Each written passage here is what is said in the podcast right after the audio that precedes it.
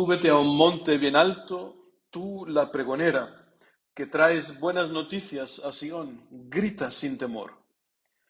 Queridos hermanos, en esta fiesta del bautismo del Señor resuena un grito, un grito femenino, un grito de una mujer.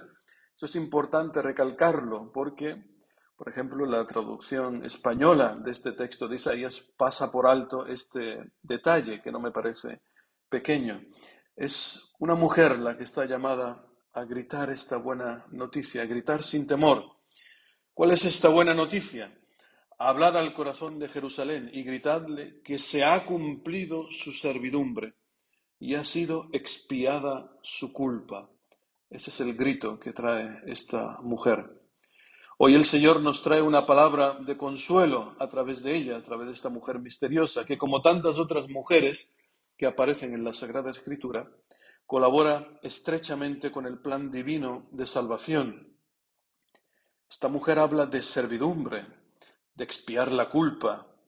Son palabras ajenas a nuestro hablar cotidiano, palabras incómodas, pero que son un reflejo, son palabras que describen la situación existencial de todo hombre, de toda mujer. El hombre que, como decía el Evangelio de este domingo, está a la espera.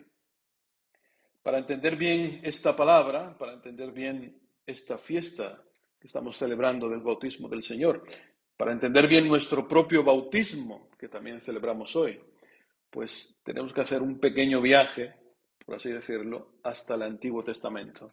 Un viaje hasta el segundo libro de los Reyes.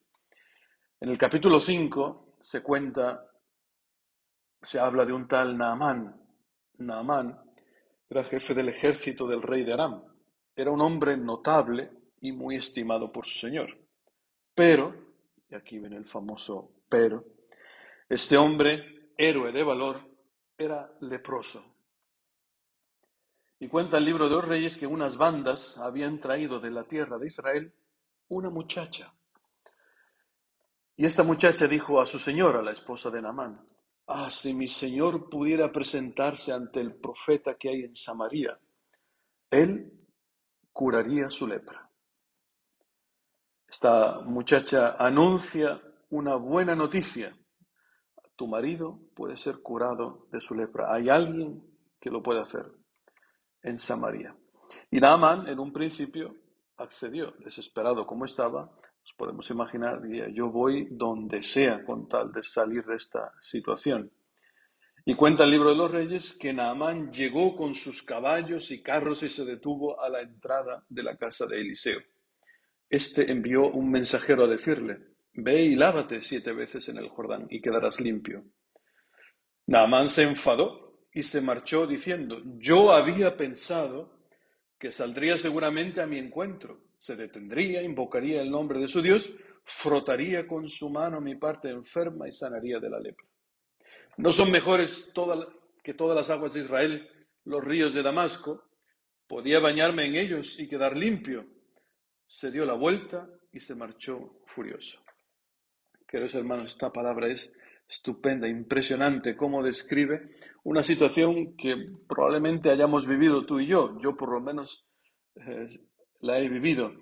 Este, eh, ver cómo los planes acerca de cómo Dios tiene que salvarnos no coinciden con aquello que pensamos. Yo había pensado, decía nada más, todo lo que el profeta tiene que hacer. O sea, él sabe más que nadie.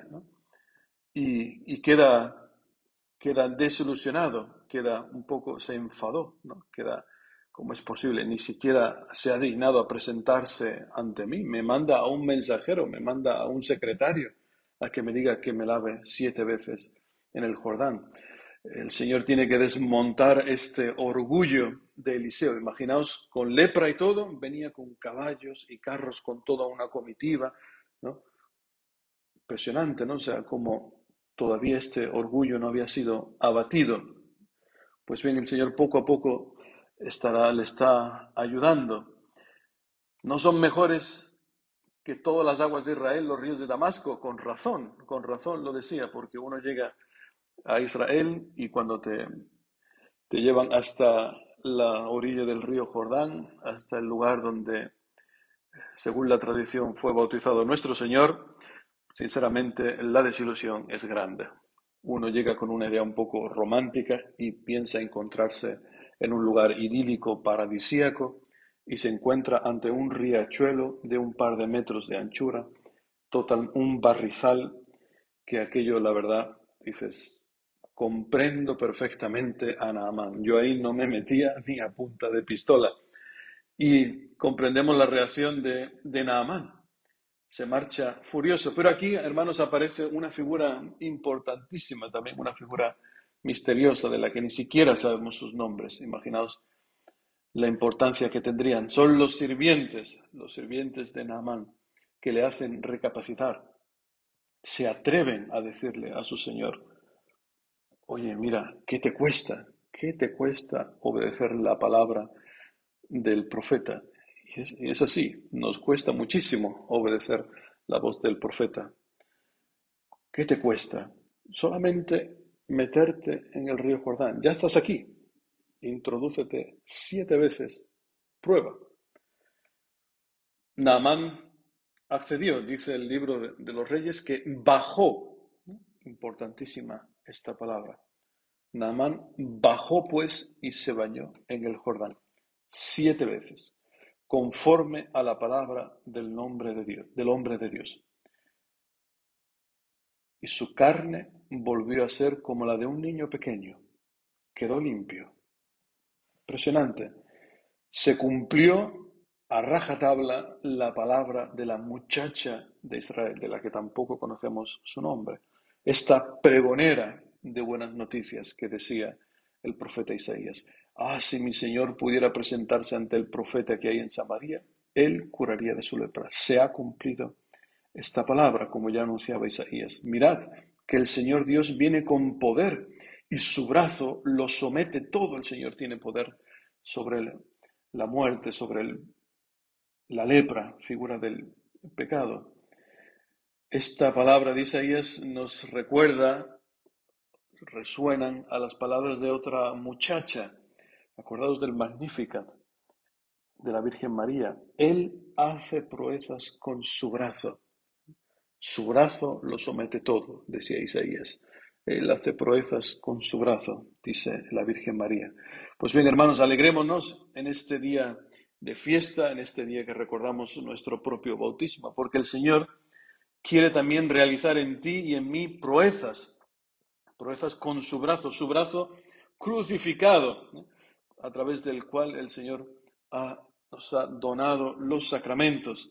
A través de los sacramentos el Señor tiene poder de curarnos de nuestra lepra existencial, como hemos escuchado en la epístola de Tito, la segunda lectura de la misa de hoy, cuando se manifestó la bondad de Dios nuestro Salvador y su amor al hombre, no por las obras de justicia que hubiéramos hecho nosotros, sino según su propia misericordia, nos salvó por el baño del nuevo nacimiento.